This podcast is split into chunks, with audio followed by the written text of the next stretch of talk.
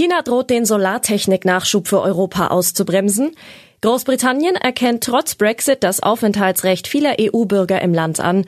Und die Staatsoper Hannover feuert ihren Ballettdirektor nach dessen Hundekotattacke auf eine Kritikerin. Das ist die Lage am Donnerstagabend. Spiegelredakteur Wolfgang Höbel hat diese Lage geschrieben. Am Mikrofon ist Sisi Forster. China droht offenbar mit Ausfuhreinschränkungen für Maschinen und Rohstoffe, die Europas Solarindustrie dringend braucht. Noch bleibt es bei der Drohung.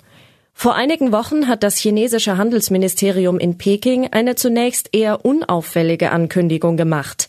Man werde den Katalog der in China verbotenen und eingeschränkten Technologien für den Export überarbeiten, hieß es. Die mit der Ankündigung verbundene Liste von möglicherweise bald gesperrten Liefergütern sorgt nun für Entsetzen in der deutschen Solarbranche. Künftig, so sieht es das Ministerium vor, sollen Maschinen für Rohstoffe und Vorprodukte von Solarmodulen nur noch beschränkt exportiert werden dürfen. Chinesische Unternehmen, die diese Anlagen ausführen wollen, bräuchten eine behördliche Genehmigung. Die Spiegelkollegen Christoph Gießen und Klaus Hecking berichten heute darüber, dass China auch wegen der Versäumnisse der deutschen Politik über die fast uneingeschränkte Macht verfügt, die europäische Solarwirtschaft und die Pläne für eine Energiewende auszubremsen. Die zehn weltweit führenden Maschinenbauer für die sogenannte Photovoltaik sind mittlerweile in China ansässig.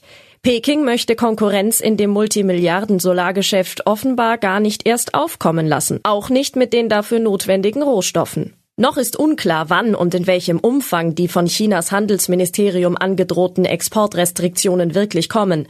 Angesichts des sich verschärfenden Handelskriegs zwischen den USA und China ist aber zu befürchten, dass es nicht bei der Drohung bleibt. Trotz Brexit, viele EU-Bürger müssen um ihren Aufenthaltsstatus in Großbritannien wohl nun nicht mehr bangen.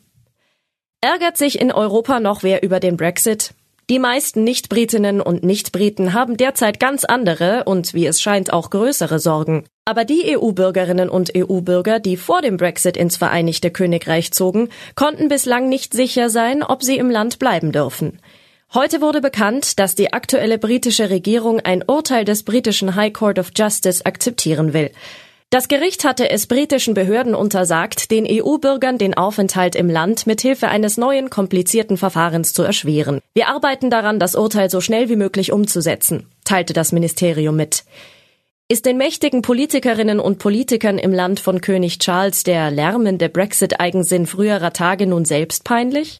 Das ist schon ein signifikanter Unterschied zu früheren Tory-Regierungen, vor allem der von Boris Johnson, die EU-Bürgern bewusst das Leben schwer gemacht haben, sagt Spiegelkorrespondent Jörg Schindler. Und es ist ein weiteres Zeichen dafür, dass unter Rishi Sunak ein gewisser Brexit-Realismus Einzug gehalten hat. Nach dem Hundekot-Angriff auf eine Journalistin wurde der Ballettdirektor Marco Göcke heute gefeuert. Zu Recht. Selten wurde über die Arbeit von Kulturkritikerinnen und Kulturkritikern so leidenschaftlich diskutiert wie in den vergangenen Tagen. Der Kritiker ist kein Richter, er ist der Staatsanwalt oder der Verteidiger, hat der kluge und amüsante Literaturkritiker Marcel Reich-Ranitzky behauptet. Über diesen Satz lässt sich derzeit besonders grimmig nachdenken, nachdem die Ballettkritikerin Wiebke Hüster am Wochenende während einer Premierenpause in Hannover vom dortigen Ballettdirektor, dem Choreografen Marco Göcke, Hundekot ins Gesicht geschmiert bekam. Heute verkündete die Staatsopernintendantin Laura Bermann, dass Göcke gefeuert ist. Seine Stücke werden aber wohl weiter in Hannover aufgeführt. Der Choreograf erklärte die Attacke mit der nervlichen Belastung zweier kurz aufeinanderfolgender Premieren. Ein Gespräch über Kunst findet nicht statt, im Gegenteil, schreibt Spiegelkollege Arno Frank in einer klugen Analyse des Falls. Der Skandal von Hannover hat beiden geschadet, Kultur wie Kritik. Was sonst noch wichtig ist. Grundsatzurteil. Bundesarbeitsgericht stärkt erneut Anspruch von Frauen auf gleichen Lohn. Eine Frau hat herausgefunden, dass sie weniger verdient als ihr direkter Kollege. Der Mann habe eben besser verhandelt. Kann das ein Argument für Lohnunterschiede sein? Nein, entscheidet das Bundesarbeitsgericht. Jahrzehntelanger Konflikt um Bergkarabach. Armenien schlägt Aserbaidschan Friedensvertrag vor. Seit dem Zerfall der Sowjetunion schwelt zwischen Erivan und Baku ein Konflikt um die Region Bergkarabach.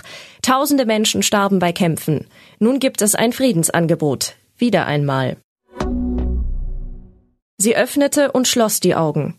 17-jähriges Mädchen in türkischem Erdbebengebiet gerettet, nach 248 Stunden.